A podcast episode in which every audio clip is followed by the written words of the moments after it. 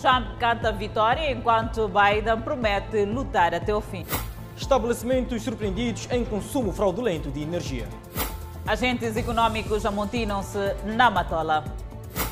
Carvoeiros impedidos de produzir no Schwab Dembe, em Quelimane.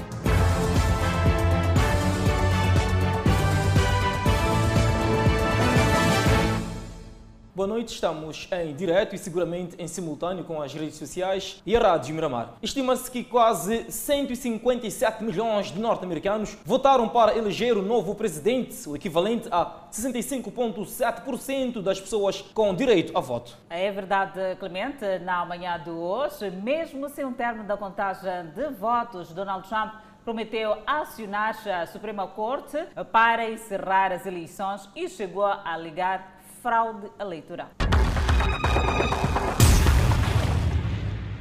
And all of a sudden, everything just stopped. This is a fraud on the American public. This is an embarrassment to our country. We were getting ready to win this election. O pronunciamento foi contundente. Isso é uma vergonha para o nosso país. Nós estávamos prontos para ganhar. Francamente, nós ganhamos as eleições. Pelo bem dessa nação, isso é uma grande fraude. Disse. Já Biden chamou o discurso de escandaloso e pede paciência para a contagem de votos, principalmente para aqueles que foram enviados pelo correio. Dia 3 de novembro de 2020 um dia que a América volta a estar no centro das atenções. A participação nas eleições presidenciais realizadas esta terça-feira pode ser a maior registrada nos últimos 100 anos, de acordo com informações da imprensa local. 157 milhões de pessoas terão votado para eleger o novo presidente do país. Este número é mais de 5 pontos superior aos 60,1% registrados nas eleições presidenciais de 2016, vencidas pelo republicano Donald Trump. As eleições de 2020 foram condicionadas pela pandemia da Covid-19, que até o momento registra 9,3 milhões de casos e 232 mil mortes nos Estados Unidos. Com isso, a participação antecipada também atingiu um recorde, ultrapassando quase 100 milhões de eleitores, dos quais 35,9 milhões correspondem a votos presenciais nos últimos dias e outros 64,8 milhões a votos por correspondência, segundo a organização Projeto Eleições da Universidade da Flórida. Em resultados consolidados, destaque para a Flórida, que costuma ser uma incógnita e declinou para o lado republicano. Já os estados tradicionalmente democratas, como a Califórnia, se mantiveram democratas. Durante a madrugada nos Estados Unidos, várias centenas de manifestantes carregavam cartazes, entoavam cânticos e dançavam, enquanto esperavam pela contagem de votos. Eleições polêmicas e complexas desde o começo estão a ser disputadas voto a voto entre o democrata Joe Biden e o atual presidente do país, o republicano Donald Trump, que busca reeleição. O ex-vice-presidente Joe Biden ampliou sua liderança em Michigan, um dos principais estados restantes na disputa pela Casa Branca. Com um novo lote de votos a chegarem, Biden agora detém uma vantagem maior sobre Trump, com mais de 30 mil votos a mais, embora apenas 92% dos votos sejam estimados para terem sido tabulados neste momento. Algumas eram cédulas realmente defeituosas, sem envelopes de sigilo e outras questões enquanto a grande maioria eram cédulas que nunca chegaram a um eleitor e foram devolvidas ao Conselho Eleitoral. A eleição está longe de terminar e todos os olhos estão voltados para os estados do campo de batalha agora. Existem milhões de votos pendentes em estados importantes como Pensilvânia, Wisconsin e Michigan. Cédulas que foram lançadas antes do dia da eleição e que ainda não foram contadas. O governador da Pensilvânia, Tom Wolf, disse que podemos não saber os resultados hoje. Como a eleição está em jogo, as equipes de campanha de ambos os candidatos afirmam que fizeram o suficiente para ganhar a Casa Branca. A corrida chegou a um punhado de estados decisivos em que as cédulas ainda estão a ser contadas. Vale acrescentar também que agora há pouco o candidato Donald Trump voltou a questionar as eleições e chamou de virada de Biden em Michigan de muito estranha. Biden rebateu e vê a fala de Trump como ultrajante. Tal como aconteceu nesta terça-feira, vamos mais uma vez ao encontro da nossa colega Adelaide Isabel, do outro lado dos estúdios, para trazer uma explicação mais minuciosa à volta destas eleições. Adelaide, tenha bondade. Muito boa noite a todos os telespectadores que nos acompanham através da TV Miramar e também através das redes sociais. E não esquecer a todos os ouvintes que nos acompanham através da Rádio Miramar. É verdade, estamos em cima dos acontecimentos. De recordar também eh, que teremos a qualquer momento a intervenção da nossa correspondente Evelyn Bastos, que está nos Estados Unidos da América, para termos esta interação, sabermos o pulsar daquilo que está a acontecer nos EUA. Por hora, seguimos com o meu convidado, aqui eu cumprimento desde já, Elídio Nhamputumbo, que é especialista em relações internacionais. Boa noite. Boa noite, Adelaide, e obrigado pelo convite. Elídio, é uma votação renhida. Agora o Joe Biden segue com 238 contra os 203 de Donald Trump. Sim, bom, uh, estes resultados podem surpreender um pouco uh, aqueles que acompanham a política norte-americana e com algumas surpresas que uh, aparecem aqui. Uh, Bom, é claro que uh, na zona da Califórnia, no noroeste dos Estados Unidos, uh, os democratas é que predominam. Talvez uh, esclarecer alguns termos aqui que, que podemos ir usando e que os nossos telespectadores, que desde já cumprimento também, podem não perceber. quando falamos de um estado vermelho, significa Estado eh, eh, republicano, que é apoiado pelos republicanos. Uh, neste e caso será o Trump. Trump. Sim.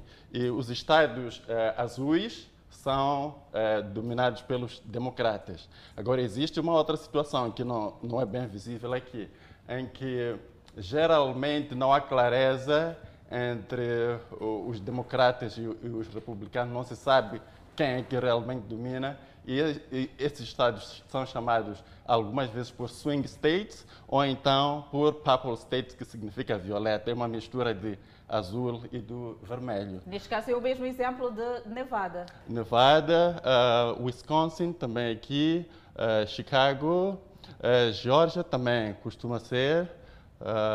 daquele lado temos, para além de Nevada, temos Arizona então, e também a Carolina do Norte, que tem essa tendência dos votos a, a, favor de cada um deles que, vai, que está a concorrer às, às eleições dos Estados Unidos da América. Pois sim. Eh, outro estado muito importante é o da Flórida. Uh, Flórida, geralmente quem ganha na Flórida uh, também ganha as eleições, desde 1964. Aquele que ganha na Flórida geralmente ganha as eleições uh, presidenciais. E neste, neste mapa conseguimos ver que a tendência, o Joe Biden está com 5.282.894, que corresponde a 47,85%. Sim, uh, mas basicamente, por, os números ainda não terminaram, a contagem ainda não terminou definitivamente, mas podemos ver, uh, segundo os números, que uh, Donald Trump contro controla a Flórida, mas é, o que não, não, surpreende, talvez, pelo trabalho do, do Joe Biden, nas principais cidades, uh, os democratas estão a ganhar. É verdade. Sim. E sobre vermos esta tendência dos votos, olhamos para uh, Joe Biden e também falamos de Donald Trump, uh, que esta tendência de votos do Donald Trump estão 5.657.933, que corresponde a 51,25 pontos. E esta tendência dos votos, que poderá a qualquer momento mudar, já vimos de tarde que tivemos uma tendência uh, que era mais uma subida e descida, uma oscilação. O que pode nos trazer nos próximos tempos? Bom, uh, talvez olhar para o outro lado do, do mapa. Uh, o que não se esperava, por exemplo, é aqui uh, em Arizona, que durante o dia todo a tendência foi positiva para Donald Trump. E de repente o, o, os resultados mudaram. E basicamente o Joe Biden já, já venceu ficou um estádio azulado completamente. O que poderá estar a mudar para esta tendência dos votos? Uh, está bem aqui a explicar que a tendência era o mais vermelho e passa para o mais azulado. Esta tendência o que significa? Bom, esta tendência, uh, talvez não só de Arizona, talvez do país todo, uh, existe um equilíbrio entre o voto punitivo e o voto promissor. O que é que isso significa?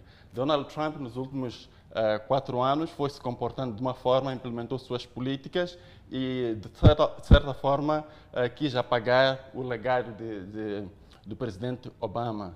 Então, é possível que em alguns desses estados a, a reação seja essa, principalmente aqui, nesta zona. O, o Sul geralmente é, é, dominado pelos é, republicanos. Uh, os, o, o, Norte, o nor, Nordeste e o Noroeste são geralmente uh, dominados pelos, uh, pelos democratas, dizia.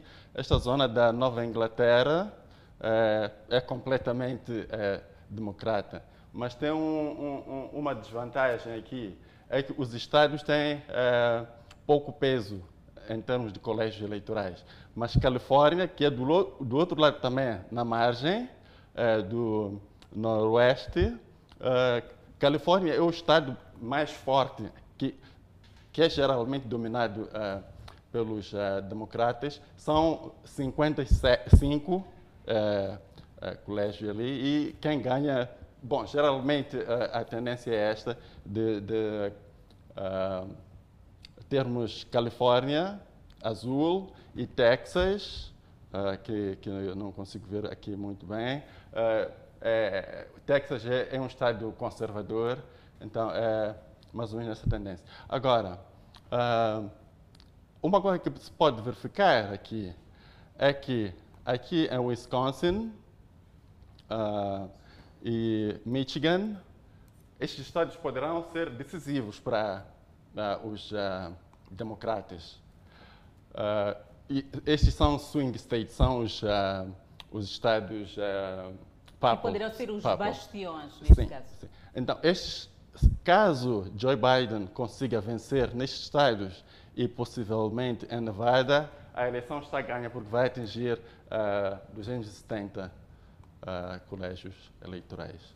De recordar a todos os telespectadores que podem acompanhar em tempo real estas eleições, afinal de contas, deixamos ficar o nosso QR Code que lhe dá acesso às nossas plataformas para ter em tempo real, afinal de contas, o que é que está a acontecer nos Estados Unidos e de recordar que a qualquer momento vamos ter em contato direto com Evelyn Bastos a partir dos Estados Unidos da América. Dando continuidade aqui o mapa já mostra esta tendência para o Joe Biden e o Donald Trump segue e é uma corrida renhida. O que nós podemos aprender com estas eleições dos Estados Unidos? Olhamos mesmo para o continente africano?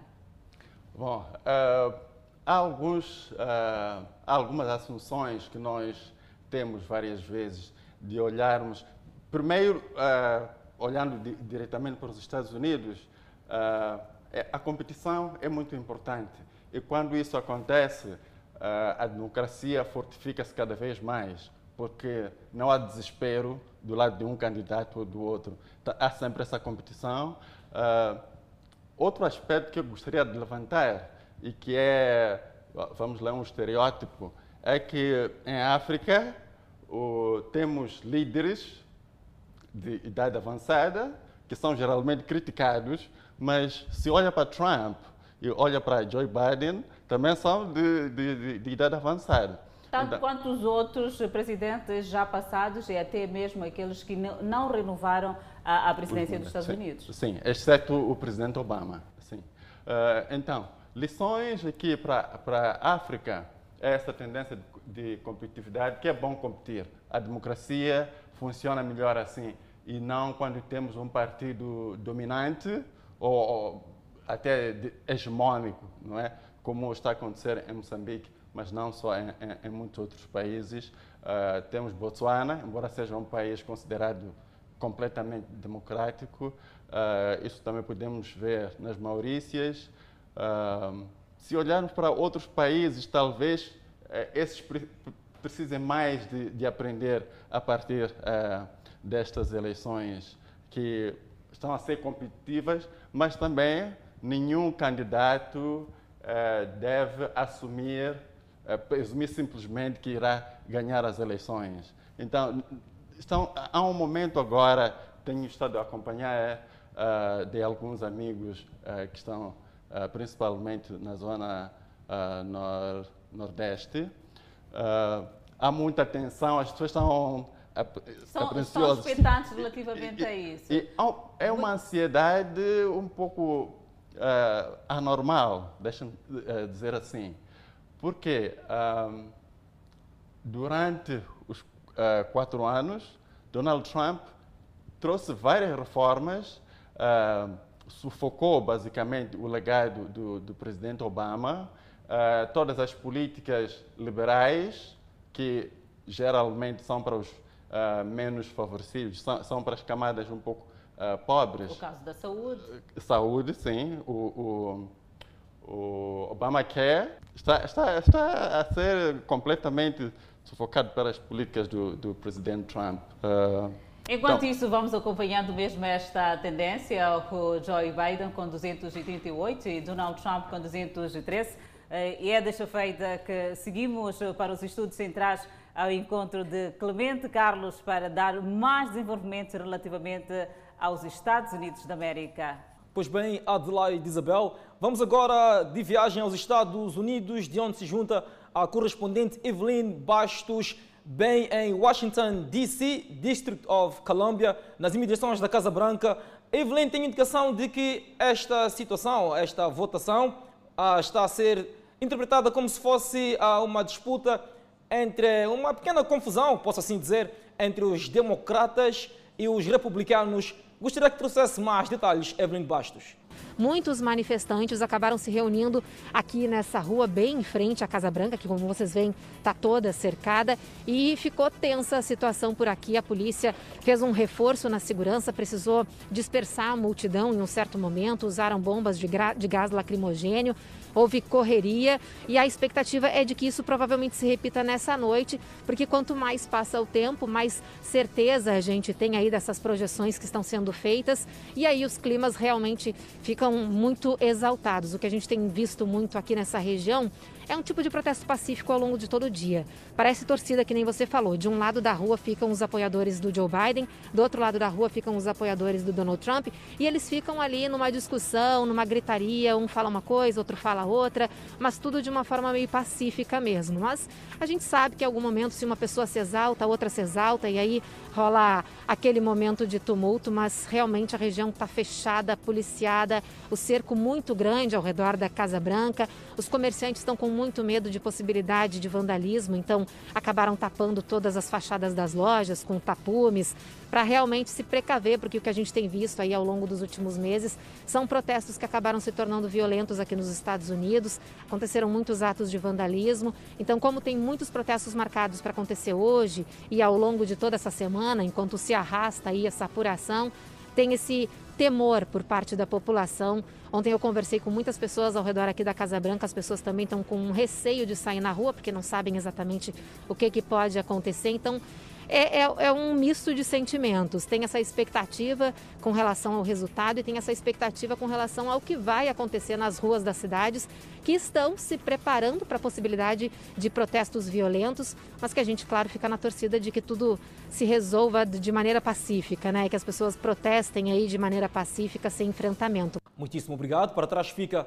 a interação com Evelyn Bastos em Washington, D.C., nas imediações da Casa Branca. E de volta ao nosso país, mais de 1.500 pessoas vítimas de desastres naturais passam a beneficiar de energia elétrica no centro de reassentamento de Mandruze, no distrito de Dondo. São vítimas do ciclone Idai e inundações que afetou a província de Sofala no ano passado. Depois de reassentadas em Mandruze, no distrito de Dondo, em Sofala, faltava para estas comunidades a energia elétrica da rede nacional. José Abelho, que foi o primeiro a beneficiar de uma ligação domiciliária, fala das vantagens que a corrente elétrica irá trazer na sua vida e dos seus familiares. Para mim vai significar muita coisa, porque com condições eu posso comprar congelador, posso comprar comprar televisor e os meus filhos vão começar a assistir. E dentro ao assistir, Pode prevenir também a doença do coronavírus, porque eles não vão deslocar para, para outro sítio. A mesma opinião é partilhada pelos outros moradores do centro de recentemente de Mandruze. É, demora muitas coisas. Há de pode, quando tem possibilidade, pode comprar congeladores, televisores, para pôr já está, está a mudar já. Não temos energia, já prestou energia, podemos fazer negócios, não negócios e tal mais coisas. Sim, sim. O que, é que vai, o que, é que vai trazer de novo essa energia aqui? Pô, o que vai me trazer? Vai me trazer negócio, vou, vou comprar peixe, pôr no congelador. O projeto de ligações domiciliárias que está a acontecer aqui no centro de reassentamento de Mandruze, no distrito do Dondo, visa essencialmente beneficiar mais de 300 famílias, totalizando pouco mais de 1.500 pessoas. A eletricidade de Moçambique está neste local a promover, portanto, contratos promocionais, de modo a que as pessoas que foram deslocadas de outros pontos devido a desastres naturais possam efetivamente beneficiar da energia elétrica. No local, foi montado um posto de transformação de energia. Neste momento, os contratos nesta zona estão a ser celebrados a uma taxa promocional de 875 meticais. Os trabalhos já estão concluídos. Neste momento, já tem famílias que estão a beneficiar de energia. Algumas famílias estão a ser executadas mesmo as ligações ou assim como tem uma equipa de, de vistorias que está também a trabalhar aqui. Para a execução deste projeto, a Eletricidade de Moçambique investiu em mais de 9 milhões de meticais. Dois supermercados, uma escola privada em Maputo e um restaurante em Tete foram apanhados na teia de consumo fraudulento da corrente elétrica pela Eletricidade de Moçambique. Soou o alarme a suposta fraude chegou à Eletricidade de Moçambique. Em comunicado, a empresa indica que adotou uma tecnologia que faz disparar o alarme quando há tentativa de violação do contador ou consumo ilegal de energia. Com o dispositivo que auxilia no processo de fiscalização do consumo de energia, dois supermercados, uma escola privada em Maputo e um restaurante em Tete foram apanhados pela Eletricidade de Moçambique. A empresa EDM faz saber que um supermercado localizado na estrada circular de Maputo, quando se descobriu a fraude, dias depois os gestores voltaram a colocar tudo em ordem, como quem não tentou roubar energia nem mexer no contador. Diz a empresa, que acrescenta que era tarde demais porque a tecnologia permite ter o controlo efetivo do que acontece nos consumos. Concluiu. Já nesta instituição privada de ensino na cidade de Maputo, o comunicado diz que o alarme ouviu-se na EDM 27 vezes, mas no dia 1 de outubro mexeu com a equipa conjunta da EDM que se deslocou ao local para ver de perto o que realmente estava a acontecer e detectou-se fraude. Procuramos ouvir os responsáveis da instituição que recusaram-se a falar do assunto. Em Tete, a fiscalização no complexo composto por restaurante, bar e discoteca acabou mesmo em detenção. Para estes casos, a empresa diz que neste momento avançam trâmites legais. Enquanto isso, agentes econômicos do bairro Cobb amotinaram-se de frente do Conselho Municipal de Matola. Os manifestantes exigem que a idilidade volte na decisão de remover os estabelecimentos comerciais depois de ter mandado retirar corrente elétrica. Uma manhã de busca de respostas junto ao Conselho Municipal da Matola. São agentes econômicos do bairro Cob, que há cinco meses estão sem corrente elétrica. As baixadas teriam sido removidas por ordens de idilidade para reforçar o abandono da atividade neste local. O município usou, instrumentizou a EDM para nos cortar energia sem que haja nenhum problema nós com, com nosso contrato com a EDM. Nunca roubamos energia. Então aqui estamos a ver que o, o, o, a maneira do município de agir contra o município está sendo muito fora daquilo que nós esperávamos como cidadãos moçambicanos. Uh, não, nós não viemos aqui só por lutar, não temos força para lutar para o município. Apenas queremos que o município haja de uma forma que olhe para nós. Já os vendedores informais, que desenvolvem atividade à beira da estrada, dizem que o espaço atribuído não reúne condições. Em nenhum momento nós negamos de ir ao mercado. O que nós queremos é que o município construa um mercado digno para nós, porque nós pagamos taxas todos os dias. Diferente de outros mercados, nós pagamos 10 meticais por dia, de segunda a segunda. Não há feriado, não há final de semana. O mercado que eles nos atribuíram, agora é tempo de corona. Dizem que é um metro e meio de distanciamento, mas as medições foram de meio metro. Você está proibido de desenvolver naquele mercado.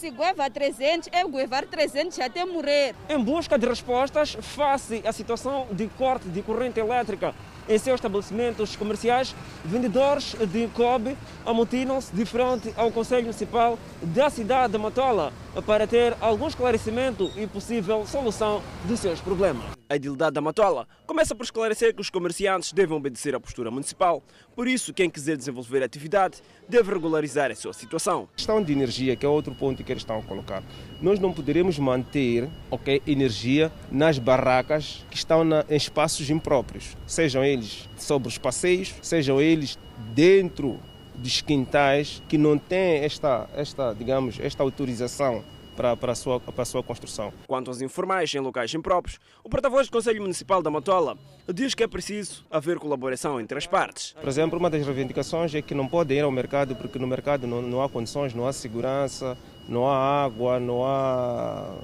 uma série de, de, de, de, de questões, condições que os vendedores alegam. Mas a questão é, no local onde estão a exercer essas atividades, essas condições existem não consegue nos responder isso. E nós estamos a dizer que não é possível nós organizarmos ou, ou criarmos essas condições enquanto as pessoas estão a exercer a sua atividade na via pública. Como forma de ultrapassar a situação, a Idilidade manteve o um encontro com uma comissão de agentes comerciais para colmatar a situação e encontrar soluções. Regresso às aulas na escola primária Felipe Samuel Magaia, no distrito de Marraquém, está a revoltar os encarregados de educação. A escola não tem água e se apresenta em avançado estado de degradação. É o retorno às aulas com alguma contestação pais encarregados de educação dos alunos matriculados na escola primária Felipe Samuel Magaia, no bairro de Cumbeza, distrito de Marraquena, dizem ter sido obrigados à retoma dos filhos à escola, mesmo sem condições criadas. Cheguei aqui e disseram que as crianças têm que voltar para a escola, mas voltando à escola as crianças, a escola não tem água, não tem água, é aqui na escola. A escola em si, as casas de banho são latrinas, não são sanitas e não tem condições, as próprias casas de banho para as crianças entrar na casa de banho, não tem condições. Eles tinham pedido que os encarregados viessem aqui com água e com um produto de limpeza para desafetar o que? As salas. Porque aqui estão a falar de 14, de 14 turmas, que por cada sala são 20 alunos. A escola não tem essa capacidade, não está em condições conforme está a ver.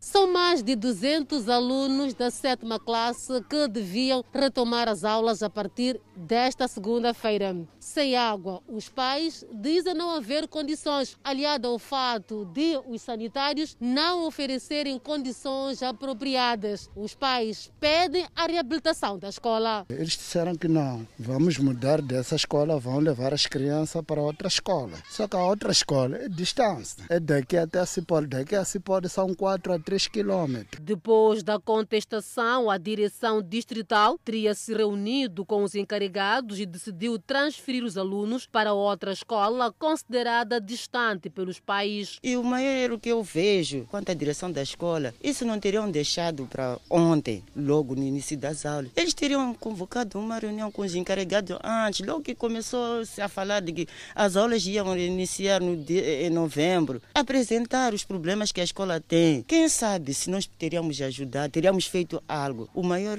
erro foi esse. A comissão dos pais clama a reabilitação estamos a pedir apoio. Esta escola já sofreu. Nós tivemos problemas do paiol. Paiol, aquelas bombas vieram até aqui a nossa escola, danificaram essas salas aqui. Tivemos problema de um vendaval, onde danificaram essas salas aqui. E nunca tivemos nem direção distrital, nem provincial, nem nada. Nós nunca tivemos um apoio.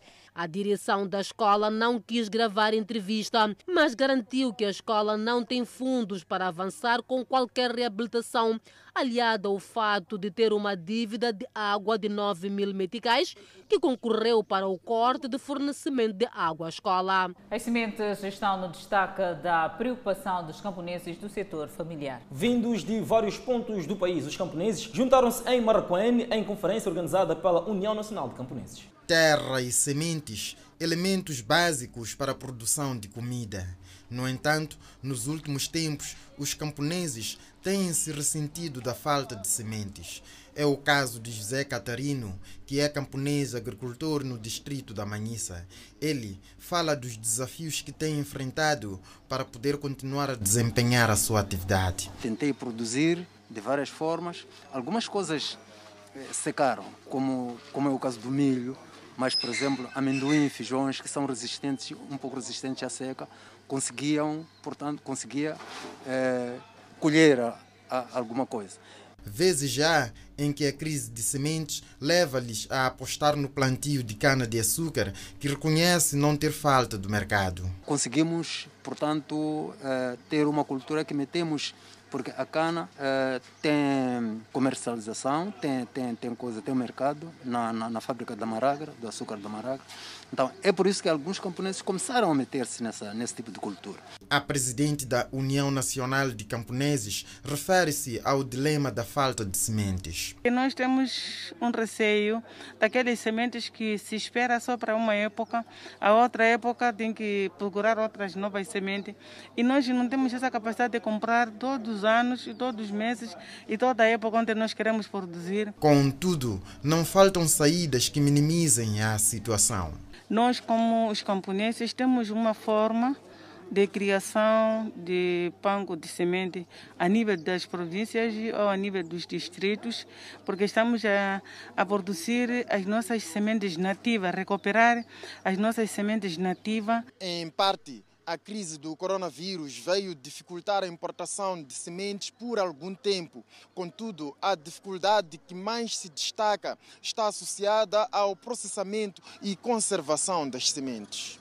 É, é óbvio que, que, temos agora um campo agrícola é desafiador, na medida em que os insumos, principalmente a semente, que é um dos mecanismos mais básicos que possa permitir a produção e produtividade, é, começa a escassear. Isso também vai criando é, é, dificuldade a nível das famílias camponesas para que possam conseguir é, ou dar continuidade àquilo que é, sua, o seu mandato a nível do, do, do país, que é produzir para alimentar o povo.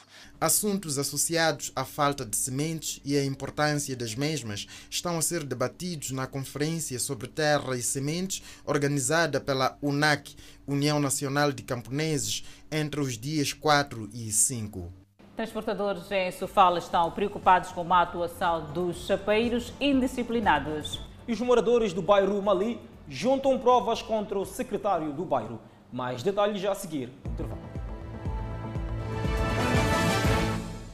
De volta ao Fala Moçambique, a Associação Rodoviária dos Transportadores de Carga de Sofala estão preocupados com a desordem praticada pelos chapeiros. A Astros pediu à Polícia Municipal da Beira a intervir principalmente na Munhava. A preocupação foi colocada pelo presidente da Associação dos Transportadores de Carga em Sofala, a quando da entrega dos coletes refletores à Polícia Municipal da Beira. A disputa pelos passageiros leva os motoristas a desrespeitarem regras de trânsito, chegando a condicionar a circulação de caminhões que saem do Porto da Beira. São situações como estas dos transportes semicultivos de passageiros chegam a obstruir o trânsito aqui na zona da Munhava, reclamado pelos transportadores de carga ao nível da província de Sofala, que pretende ver ultrapassado este problema pela Polícia Municipal. Uma situação que é recorrente neste ponto da cidade da Beira. Infelizmente, estamos a ver muita desordem, continuamos a ver muita indisciplina por parte de chapeiros, por parte de muitos automobilistas. Temos áreas críticas, por exemplo, aqui no cruzamento da, da Cruz Gomes com a Estrada Nacional número 6. Os chapeiros aglomeram-se ali, um ao lado do outro. Eh, os caminhões estão a sair do porto, nem conseguem entrar na autoestrada. A Polícia Municipal da Beira comprometeu-se em combater a indisciplina protagonizada na via pública pelos motoristas de transportes semicultivo de passageiros. É um desafio, como, como é sabido, não é só nesse ponto. Pronto, esse é um ponto mais gritante porque é a boca de entrada para o porto. Uh, e tem havido essas situações de maior aglomerado por parte dos automobilistas e no passado recente colocou-se sinal de proibição Uh, e foi vandalizado, nós presumimos que sejam os próprios uh, automobilistas ou cobradores, mas pronto, como nós, uh, a Polícia Municipal responsável pela regularização do trânsito a nível da cidade da Beira, vamos dobrando o esforço como aquilo que foi dito, é um trabalho também que nós temos vindo a fazer e sabemos que não é fácil, mas vamos dar o nosso máximo para poder resolver a situação com mais urgência possível. Apesar de reconhecer que não é fácil combater estas práticas, a Polícia Municipal na Beira tenciona nos próximos dias posicionar os seus agentes naquele ponto do populoso bairro da Munhava para corrigir a situação. Construções desordenadas no bairro da Liberdade preocupam o governo municipal da cidade de Moatice. Na província central de Tete. A preocupação foi manifestada pelo chefe do executivo local, Carlos Portimão, nesta reunião que manteve com os moradores do bairro, no âmbito das visitas que efetua aos bairros da Urbem. São construções como daquela residência que, como pode-se ver, travou o prolongamento desta via que daria acesso a outros moradores lá mais em diante. No entanto, esta situação está a tirar sono o Conselho Autárquico da cidade de Moatize. Por exemplo, alguém quer ir ao hospital, não consegue ir ao hospital porque a ambulância não chega lá. Nós temos a ambulância municipal, temos aqui corpo de bombeiros. Às vezes há problema naquela zona, não pode chegar porque já fecharam a estrada. São as consequências que estamos, estamos a passar mas aos poucos vamos ultrapassar. O governante avança linhas para solucionar o problema, mas tudo segundo o Portimão, a edilidade vai priorizar diálogo com os municípios que estão em conflito com a postura urbana. Primeiro é comunicação, conversa. Segundo, vamos planificar, porque temos zona de expansão, vamos dizer, ou vai para aquela zona, né, vamos dar um talhão e constrói. Isto que é muito importante para nós, comunicação. Os moradores reconhecem o problema, mas já aproveitaram a ocasião para apresentar as suas preocupações. Praticamente deve existir uma urbanização, distanciamento das casas para haver circulação de carros ou outros, outras viaturas. Bicicleta, entrada de falecimentos quando querem sair, doentes à noite quando querem ir para os hospitais, ambulâncias. Há tempo que acontece falecimentos, tá vendo? então não tem já onde entrar o carro estão a fechar as estradas. O problema é da estrada, essa energia e só isso. O problema de água, água já estava minimizado. Respondendo às preocupações dos residentes, o Edil falou dos trabalhos em curso, sobretudo para dar água a todos os municípios, porque está ciente de que sem ela não há vida. A situação de água, nós estamos já com projetos na manga.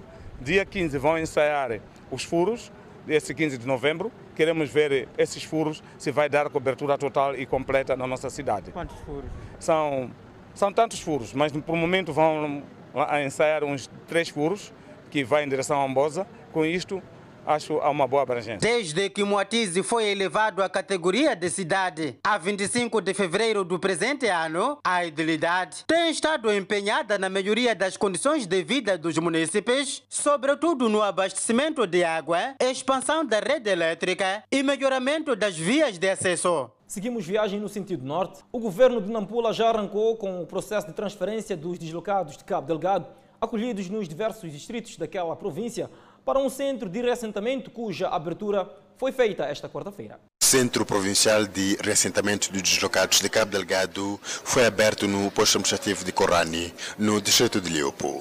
Os primeiros deslocados chegaram ao centro esta terça-feira, vindos do posto administrativo de Namialo, distrito de Meconta, local que acolhe maior número de deslocados até o momento, a nível da província de Nampula. O recomeço de uma nova jornada de vida, depois de muito tempo, bens e vidas perdidas nas suas zonas de origem.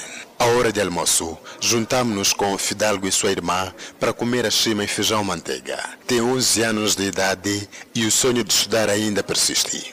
Estou a ver que está bem e acredito que vou viver bem. Até lá, quando eu ficava, meu sonho era de estudar só. É um local com uma capacidade extensa e que dispõe de quase todas as condições para um novo recomeço. Denis gera uma família composta por seis membros. Esta tenda será a casa nos primeiros meses, enquanto se reorganiza. Diz que, enquanto o emprego não chega, pretende correr atrás do tempo na produção agrícola. Aqui está a chorar trabalho. Ah, qualquer trabalho que há de existir pode ser mandar há de fazer esse trabalho aí. O governo diz estar a fazer de tudo para que o local se torne aconchegante, mercê de apoios que tem vindo a receber provenientes de diferentes organizações. E o que nós fizemos foi identificar esses espaços com 1.500 hectares, onde cada família está a receber está a receber um espaço habitacional com dimensão de 20 por 30, tem lá uma tenda que está, que está disponível transitoriamente. Daqui, dentro de algum tempo, inicia-se, depois de receber a sua tenda, inicia-se com o processo de construção do, do, do, do abrigo transitório por forma a libertar estas tendas e servirem para mais, mais, mais famílias que estejam a precisar. Gondola sustenta que não é obrigatório viver aqui, mas à medida que vai recebendo solicitações de pessoas deslocadas e interessadas a viver neste ponto, o Executivo estará pronto para responder de forma satisfatória. Nós, como, como governo, o que estamos a fazer é preparar os apoios para que possam realizar é, com sucesso esse processo de construção.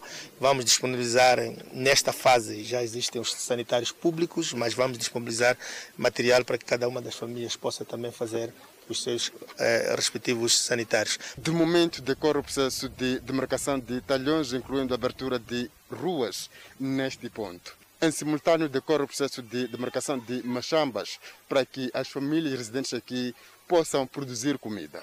As famílias vão receber um, um, 1,5 hectares, portanto um hectare e meio. E para além deste hectare e meio, vamos fazer a disponibilização e vamos começar ainda hoje, vão ter ocasião de acompanhar, a, a fazer a entrega de material, de material produtivo, portanto as enxadas, as katanas, etc.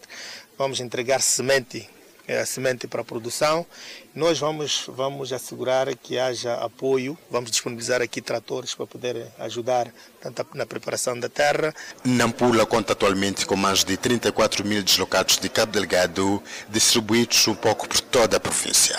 Este sábado que vai acontecer a terceira edição do Festival do Índigo, que este ano junta vários artistas nacionais. Adelaide, artistas convidados esperam proporcionar um grande espetáculo nesta edição especial que vai acontecer no dia 7 de novembro. Pareceu que ia falhar, mas não. 7 de novembro é mesmo certeza. Haverá Festival do Índico. Índico, assiste em casa com os artistas Straight Fingers, Taigo Boy, Leilise, Lorena Nhate. Esta será uma edição especial e os músicos convidados já começaram a preparar-se.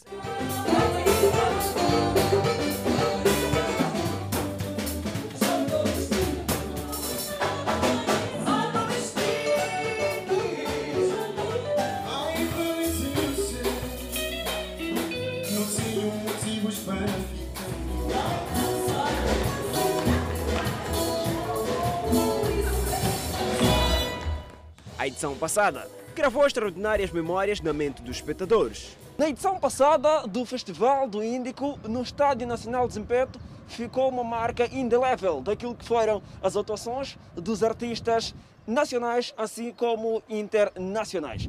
E porque águas passadas não movem moinhos, para este ano a expectativa é grande e é já este sábado que artistas nacionais vão dar o seu show nesta edição especial do Festival do Índico. O ano já está a ser interessante uh, no que diz respeito a nós estarmos em casa, uh, a, a, a, receber um entretenimento com aquela, aquele ecrã à nossa frente.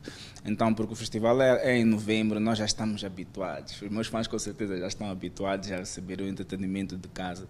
Então, uh, com certeza, nós, como artistas, porque não temos a energia dos fãs ali, vamos ter que fazer muito mais esforço para lhes dar um produto de qualidade, lhes dar uma performance nice. Eu, Antônio Marcos, estarei no Festival do Índico, nesta televisão Miramar, para arrebentar com o coronavírus.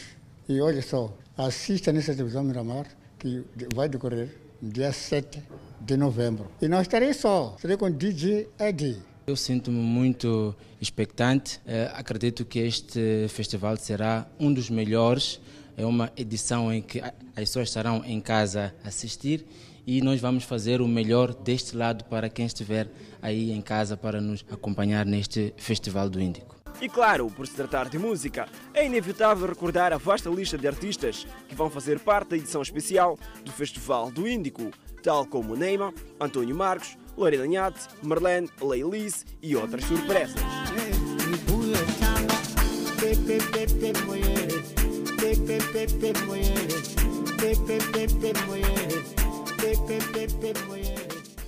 E é no ritmo de canto e dança, Festival do Índico, que deixamos os destaques para o próximo bloco. Um homem na Machixe foi detido, indiciado de assassinato do suposto amante da esposa. E Cabo Verde vai impor obrigatoriedade do uso da máscara. Notícia a acompanhar logo após o intervalo. Até já. De volta ao Fala Moçambique, a obra de pavimentação da Rua de São Paulo está a decorrer fora dos prazos estabelecidos e a obra está, segundo os munícipes, a dificultar a mobilidade, uma vez que muitas ruas ficaram bloqueadas. A primeira pedra de pavimentação da Rua de São Paulo foi lançada em maio e o prazo estabelecido para a conclusão da obra era de cinco meses. Muitos meses já se passaram e a obra decorre fora do prazo, e os moradores afirmam que o ritmo da obra deixa a desejar. Até então, nós estamos a ver o trabalho tão justo aqui. De como estão a ver, são pedras, estão aqui. Então, para, ter, para pavimentar, eu acredito que já vão ser seis, sete meses ou oito. Então, está a ter uma lentidão esse trabalho. É uma obra não só de estrada em pavê, mas também passeios e sistema de drenagem. Já vai fora do prazo hora estabelecido e a própria pavimentação ainda não aconteceu. O que mais preocupa os munícipes é o facto de não haver acesso para viaturas para esta área residencial por conta do aparatos da obra. Né? Tem outros trabalhadores também estão aqui, só estão a fugir, como estão a ver a anciã imprensa, né? Hum, gostaria de perguntar a eles também, podiam talvez dar um detalhe. Outros são esses que estão a ir aí com carro agora. A mobilidade nesta rua está condicionada. O material alocado para o avanço da obra bloqueou muitas ruas interligadas, deixando estabelecimentos comerciais e residências sem acesso para viaturas. Fecham estabelecimentos, eh, sítios públicos, já há meses. Uma estrada que talvez duraria oito meses. Aqui até residências estão, estão bloqueadas, o acesso. Estabelecimentos estão bloqueados. A circulação em si é um, é, é, é um trabalho que, pá, ei, só eles é que podem explicar melhor o que, é que estão a tentar fazer. Nem, nem não fizeram nada mesmo. Já, nem pessoa para circular com carro já não estão a conseguir circular bem. Os que têm viatura própria vivendo nesta zona, como é que fazem? Ah, acho que outros costumam deixar nos parques aqui. Ah, não está a andar nada dessa obra aqui. A obra é de uma extensão de menos de um quilômetro. O valor que estipulado ali não, não compensa. 21 milhões para uma estrada que não tem um quilômetro. A placa da obra aponta para um orçamento de mais de 24 milhões de meticais. O Cernic deteve na Machixe um homem indiciado no assassinato do suposto amante da sua esposa. Segundo as autoridades, para ocultar o crime, o indiciado teria atirado o corpo nas águas da Baía de Inhambane. O crime registrou-se em julho passado no bairro Umbane 3, no município da Machixe. O corpo do homem de 42 anos foi encontrado nas águas da Baía de Inhambane. Na altura, pensava-se que o mesmo teria sido vítima de afogamento, uma vez que na altura havia se despedido da esposa, dizendo que ia à pesca. Perdeu a vida em cada amante, sim. Já tinha conhecimento em relação a este assunto? Não, era antes de ter conhecimento. Eu tive conhecimento já depois de termos enterrado a ele. Era pescador, sim. E naquele dia, quando saiu? Despediu, disse que ia à praia, às 18. Então chegou lá na praia, encontrou que os amigos já haviam ido à praia. Então ele tornou a voltar para casa, não voltou de novo para a minha casa, foi em Gadiamate. Essa amante também era daí da zona? Sim, é da zona. O trabalho feito pelo Serviço Nacional de Investigação Criminal culminou com a detenção deste homem, acusado de ter desferido vários golpes no pescador e depois jogar o corpo na Bahia, alegadamente porque este tinha relações com a sua esposa. É o esclarecimento deste caso de homicídio voluntário qualificado, em que o indivíduo desferiu uma sequência de golpes uh, com recurso a instrumentos contundentes e amarrou, foi jogar o corpo, portanto, na margem uh, da praia. A nossa equipe de reportagem tentou ouvir a versão do indiciado. Este negou as acusações e não quis dar muito esclarecimento junto à imprensa.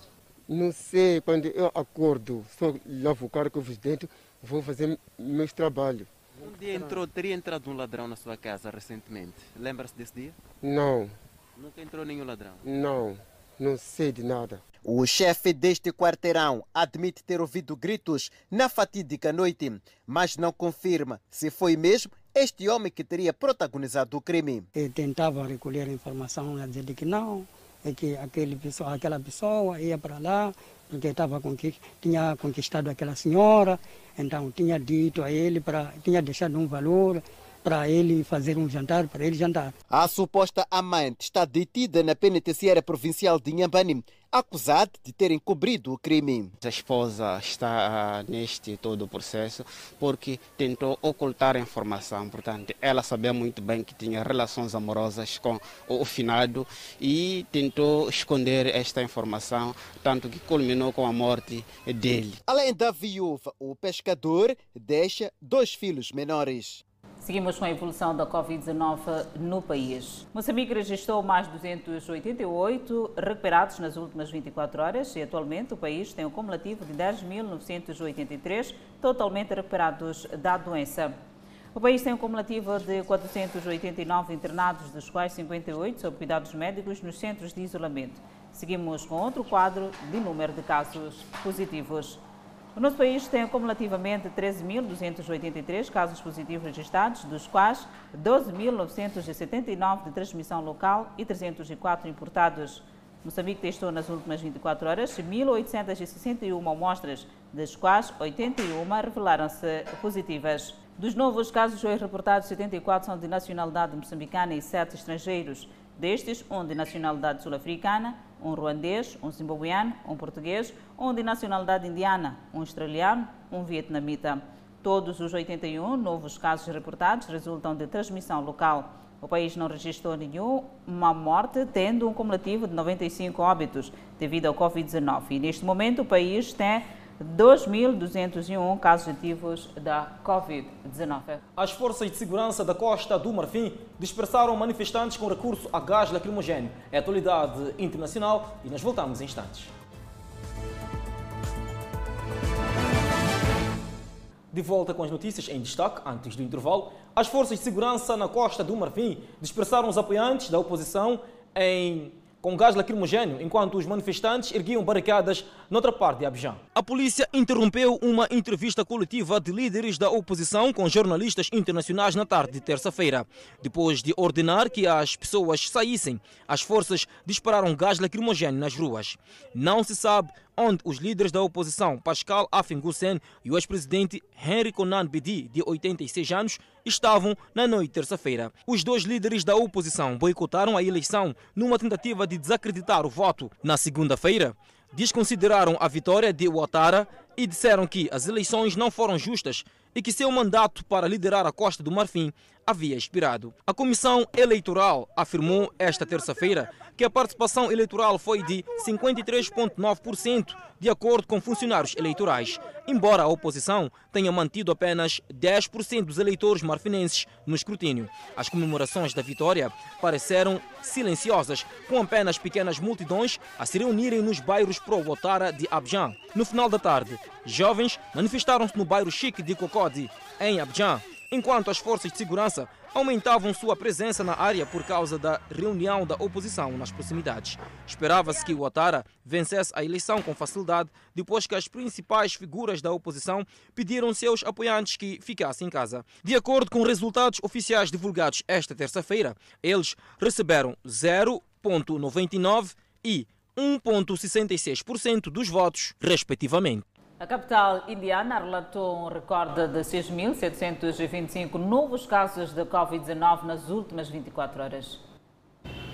Nova Delhi teve uma média de mais de 5.200 casos por dia na semana passada, um aumento que o Ministério da Saúde atribui à temporada de festivais. O popular festival hindu de Laui está a pouco mais de uma semana de distância. As celebrações geralmente duram dias. Os casos estão a aumentar porque as pessoas se tornaram negligentes.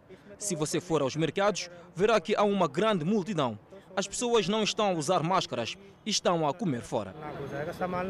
O Ministério avisou que a situação em Nova Delhi pode piorar devido às pessoas lutando os mercados para fazer compras em festivais, juntamente com o início do inverno e os altos níveis de poluição do ar na capital. No geral, ainda adicionou 46.253 casos, aumentando-se o total para 8,3 milhões.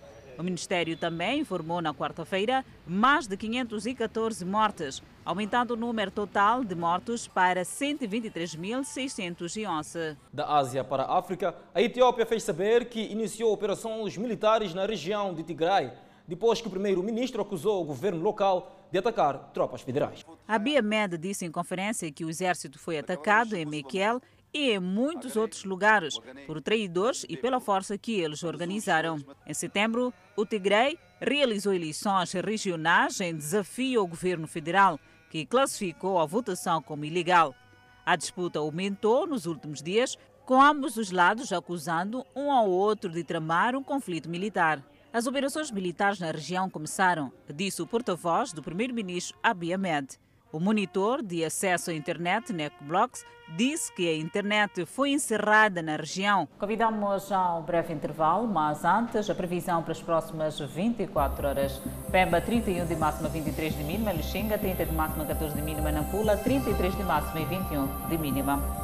Seguimos com a província de Tete, onde 42 de máxima, 26 de mínima, Quelimane 36 de máxima, 24 de mínima. Chimoio com 34 de máxima, Beira 31 de máxima, Vilanculo 30 de máxima, Nhambane 30 de máxima, Xaixai 34 de máxima, tal como com 34 de máxima, 23 de mínima, previsão de chuva. Os cineastas moçambicanos vão poder contar com o apoio do governo para a produção dos seus filmes. O Ministério da Cultura e Turismo lançou concurso para financiamento dos cineastas.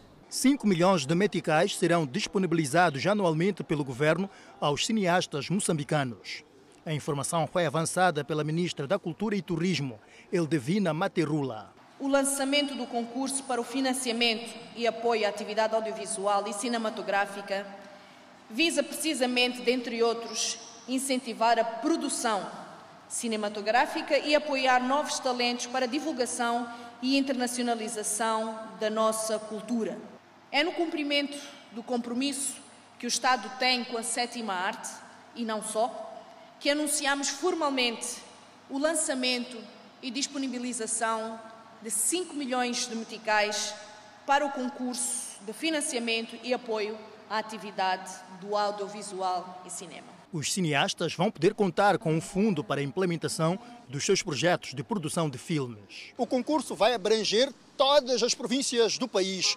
O valor disponibilizado pelo governo será de 5 milhões de meticais para o apoio aos cineastas. Cineastas que agradecem e olham com bons olhos esta iniciativa de apoio à atividade que desenvolvem. Esta é uma luta que nós tivemos durante 11 anos, quase, até conseguir a, a lei e até conseguir o regulamento e conseguir que uh, tomar esta decisão. Saber que a partir deste momento os cineastas têm a possibilidade todos os anos de apelar para poder ter apoio para os seus filmes. O concurso para financiamento e apoio à atividade audiovisual e cinematográfica coloca desafios aos cineastas. A gente sabe que o cinema é uma arte cara, o dinheiro é pouco, etc. Ok, isso é a luta que vamos continuar daqui para frente, mas eh, não há dúvidas que este é um passo absolutamente decisivo. Há anos que os cineastas moçambicanos queixam-se de falta de apoio para a produção de filmes e com os 5 milhões de meticais pode estar aberto o caminho para o desenvolvimento